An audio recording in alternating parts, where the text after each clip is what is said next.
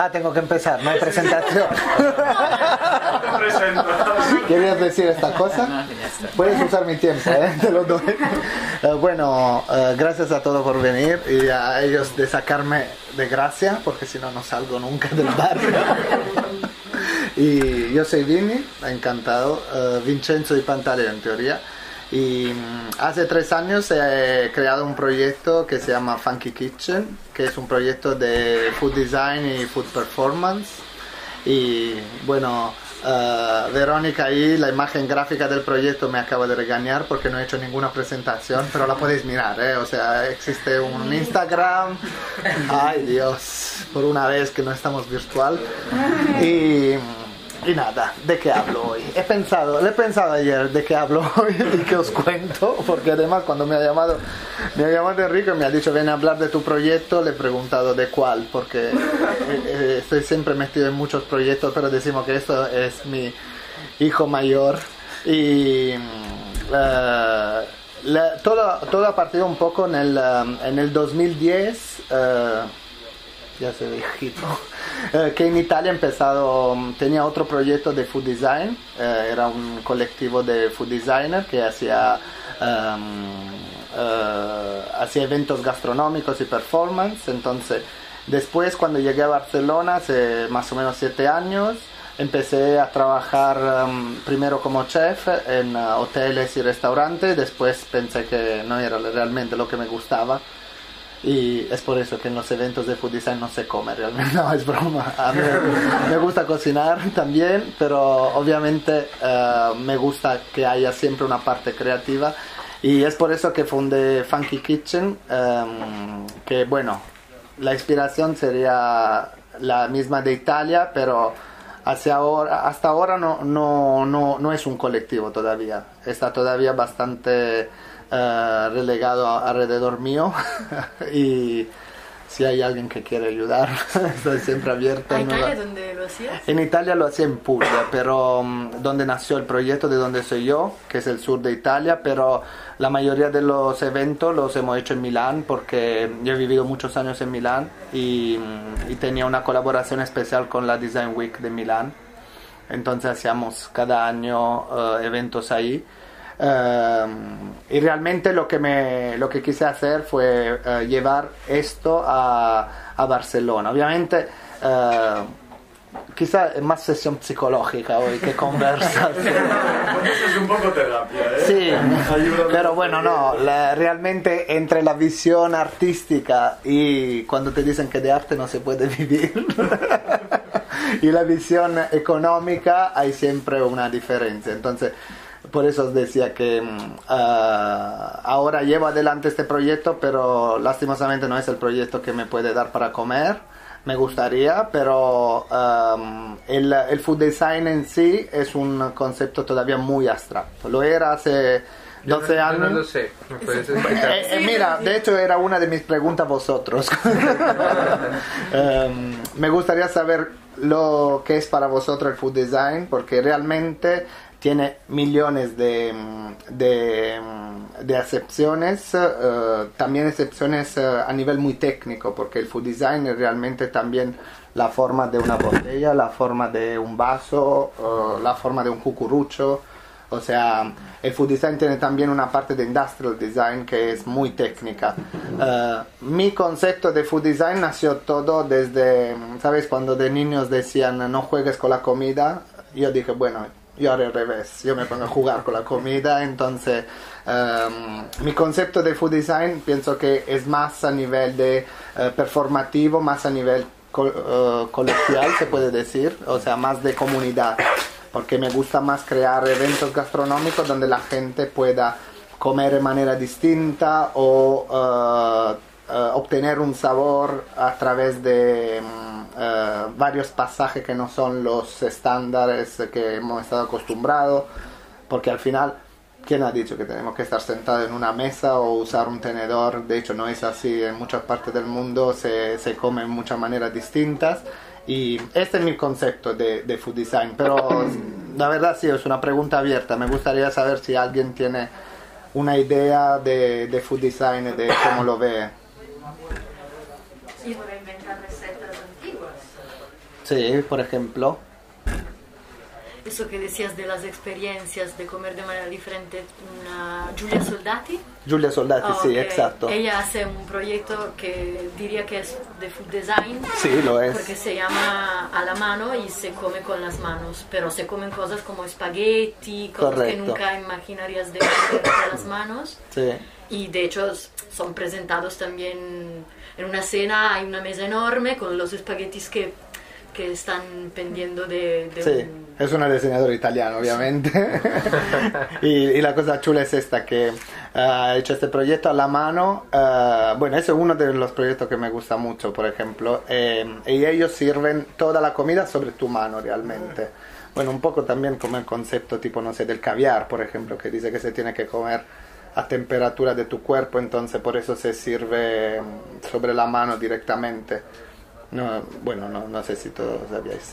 Yo lo dije como si fuera. pero, pero veo unas caras muy. y no es que Miramos caviar cada semana.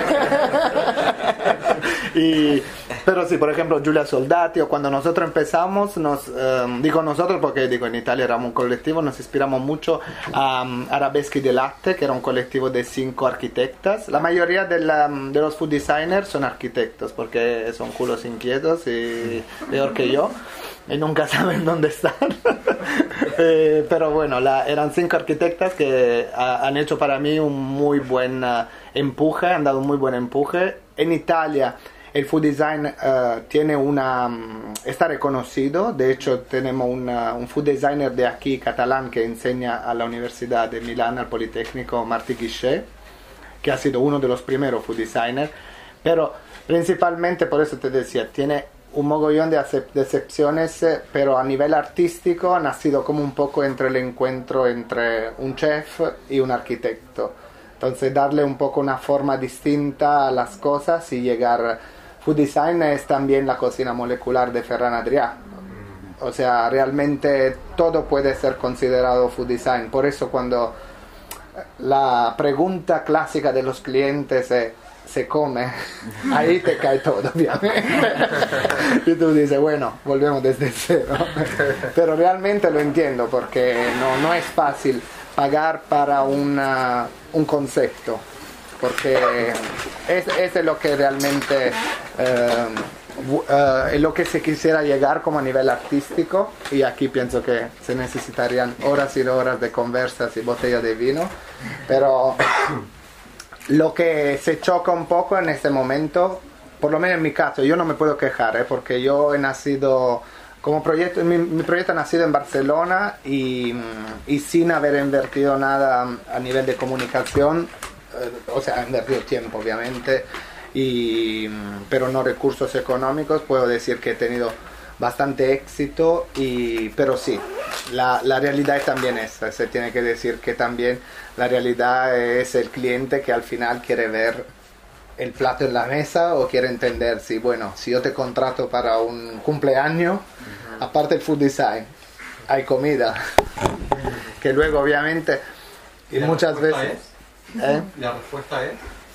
La respuesta es, en mi caso sí, porque soy italiano del sur, pero porque yo me estre- De hecho, esto, eh, yo pienso que ese es un poco también mi, mi problema, ¿eh? porque mm, a veces pienso que hubiera preferido en mi vida hacer solo food design sin saber qué cocinar. Sí, y sin gustarme la comida aparte. Pero ah, para mí eh, muchas veces mi, eh, mi dualidad está entre esta, entre el hecho que eh, quiero una cosa a nivel estético eh, que sea súper bonito, que sea muy diferente, pero le doy muchísima importancia a la parte de, de gusto y de sabor.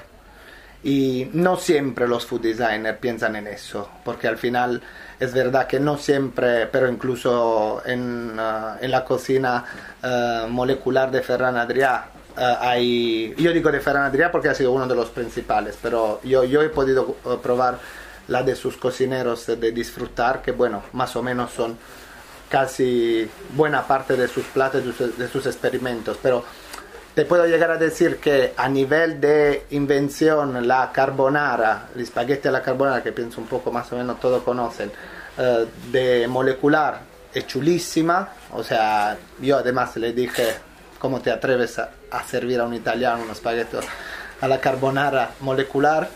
Y al final me gustaron, pero no te puedo decir que ha sido la carbonara favorita de mi vida, obviamente.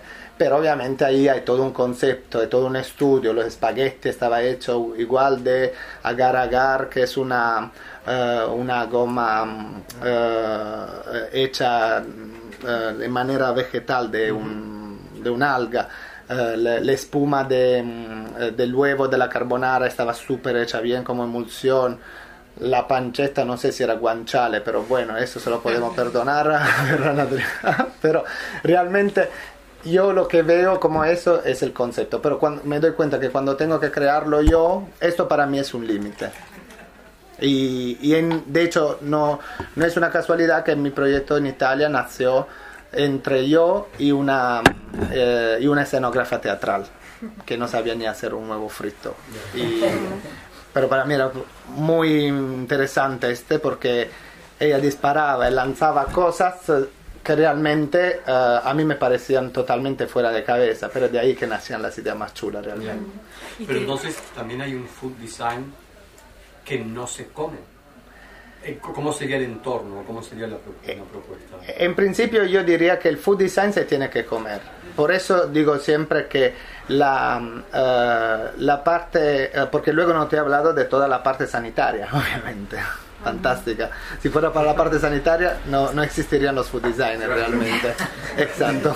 Porque tipo Giulia Soldati no podría hacer ni un evento, porque con el COVID comer arriba de una mano o coger todas las cosas, imagínate. Pero ehm, eh, todo se tiene que comer, para mí tiene que ser todo edible. Y de hecho yo muchas veces defino el design que hago edible design, porque todo lo que se crea tiene que ser edible. Luego que sea más bueno o menos bueno, esto... O que te llene, porque quizá es pues comer de Exacto. espagueti de una manera muy rara, te, te comes un espagueti, Exacto. que no es A lo mejor, No es una- a lo mejor la función de la experiencia es quedarte con hambre a ver qué te pasa. También.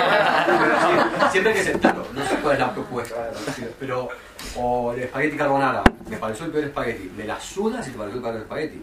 La Claro. experiencia para comer. Sí, sí, sí. No, no, no, yo estoy totalmente de acuerdo en eso. por- Porque al final, no sé, ha habido o Natasha Fenoglio. Digo, son nombres italianos, pero la verdad no porque eh, quiero hablar em, eh, de, de italianos, pero porque ahí se ha desarrollado mucho este concepto. Eh, pero tipo Natasha Fenoglio hizo uno de los eventos donde yo estuve en la Design Week, donde tú entrabas y había todos globos eh, eh, colgados y ella había hecho una copa hecha de... mm, había puesto el globo en el chocolate derretido, siempre a nivel sanitario, perfecto. Tú tenías que pinchar el globo y tenías tu copa edible, era todo edible y luego te ponías helado, lo que querías. O por ejemplo, bueno, puedo hablar también de mis eventos. No estaría mal. Eh, yo, yo he trabajado aquí tipo con empresas de, eh, de diseño de, mm, que venden materiales de empresa, eh, no material de empresa, material de design, de decoración de interiores. Y no sé, uno de los últimos eventos, ni os digo cuánto sudor para que lo aceptaran, porque obviamente había el, eh, el hijo de la empresa que quería proponer cosas, pero luego había los padres. Y, y ellos, por ejemplo, eh, lanzaban una nueva línea de azulejos. Entonces lo que hicimos nosotros fue recrear todas cremas edibles, por eso te digo, em, eh, que estaban inspiradas en, las 10, en la paleta de 10 colores de la nueva colección.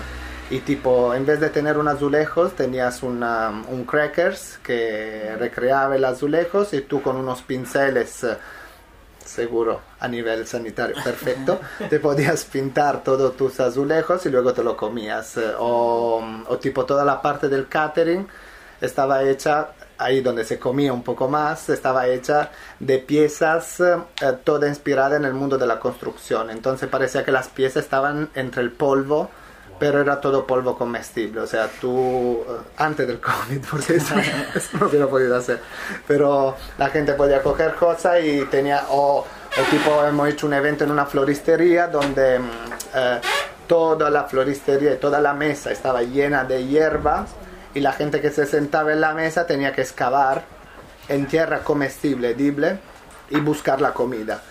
Entonces también este, eh, quizá tú decías, la vuelta a los orígenes, a las tradiciones, eh, a mí es una cosa que me, me, gusta mucho, el hecho de volver un poco al, al concepto ancestral de, de, poder comer más con las manos. Bueno, la, la, la, cultura hindú pienso que seguramente nos puede enseñar mucho sobre el tema de la importancia de los dedos y de las manos mientras comemos y la sinapsis y las conexiones con el cerebro, pero esto tipo puede ser uno de mis conceptos. Y, y esto para decir uh, que ayer dije, ¿qué coño le voy a decir yo sobre el food design? Y, y pensé, ¿y si uh, hablo con ellos de un um, prototipo? Y entonces dije, ya que muchos italianos en la organización quisiera llevar un buen plato de tagliatelle burro y salvia, mantequilla y salvia, que es la cosa más simple, pero tipo el comfort food de los italianos. Pero ya que no podía, eh, porque bueno, si hubiera sabido que era una librería así de funky, lo hubiera hecho. Eh, pero pensé, una librería donde coño voy, desde Gracia. Y entonces dije, bueno, a ver.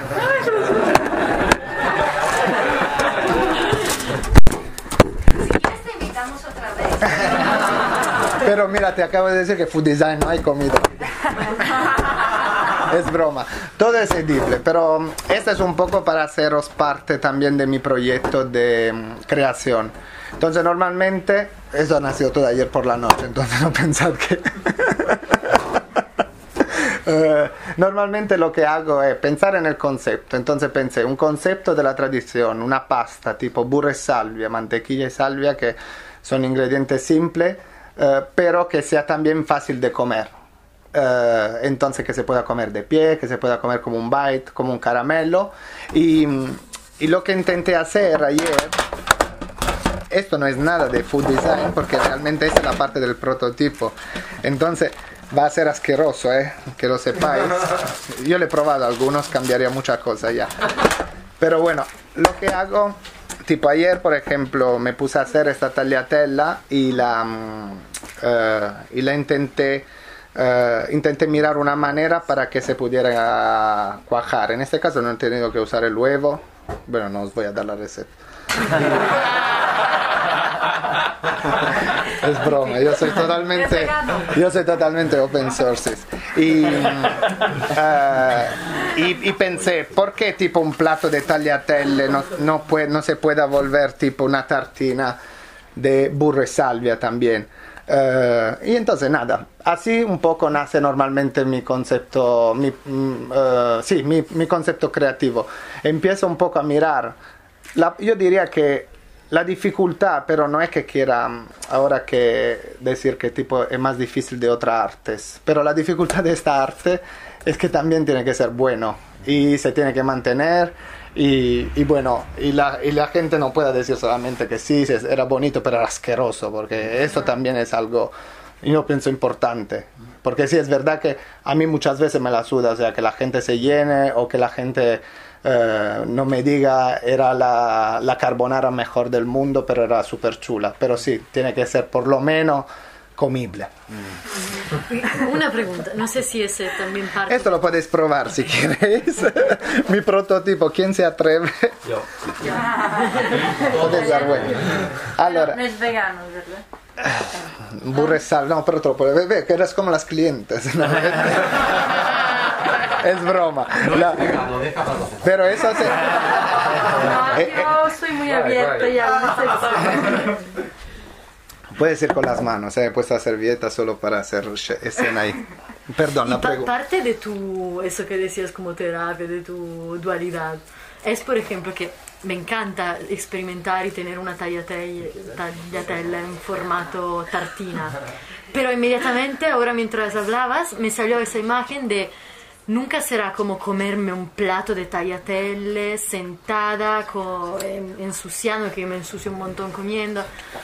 Es como, me parece como, hostia, me vino esa imagen, llevar la tagliatella desde un, un entorno convivial y sucio y no sé, y de abuelas, ¿eh?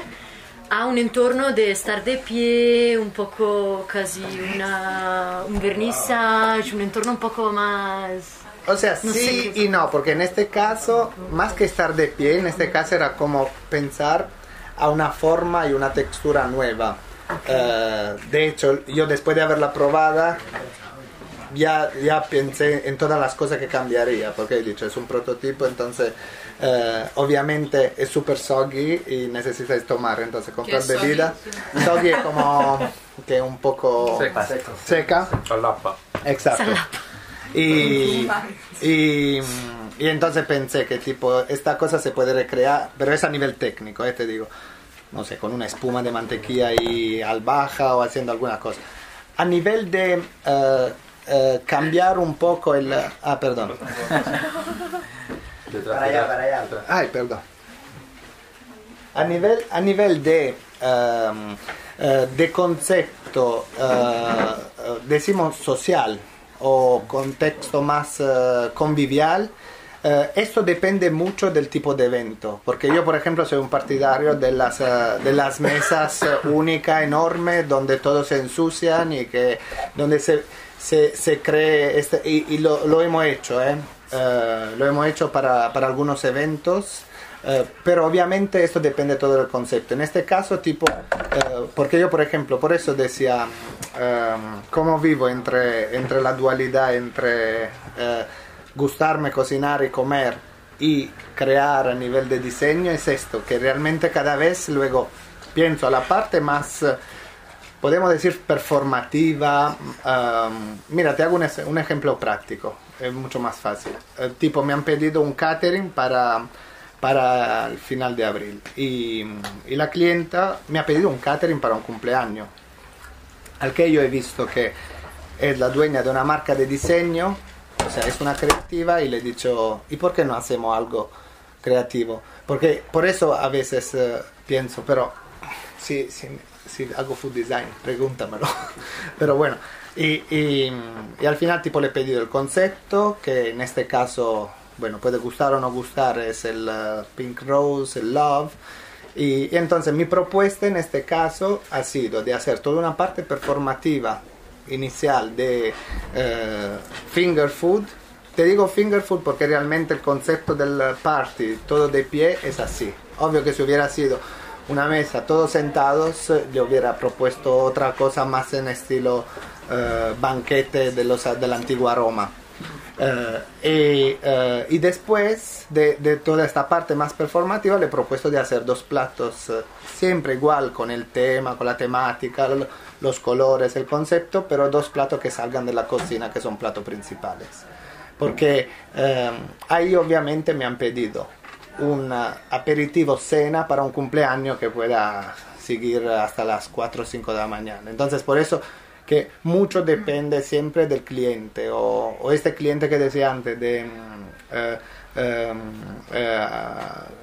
decoraciones de interior eh, ellos querían obviamente una presentación a la prensa una presentación a la que, que en este caso te digo para mí no haría falta realmente que haya tanta comida porque realmente después se hace siempre en horarios antes de la, de la comida. Entonces yo me enfocaría más en la parte performativa y artística, pero realmente pienso como todo, no todo, como mucha gente en, este, en, esta, eh, en esta librería eh, tenemos que liderar con eh, lo que el cliente nos pide porque es lo que paga realmente. Entonces...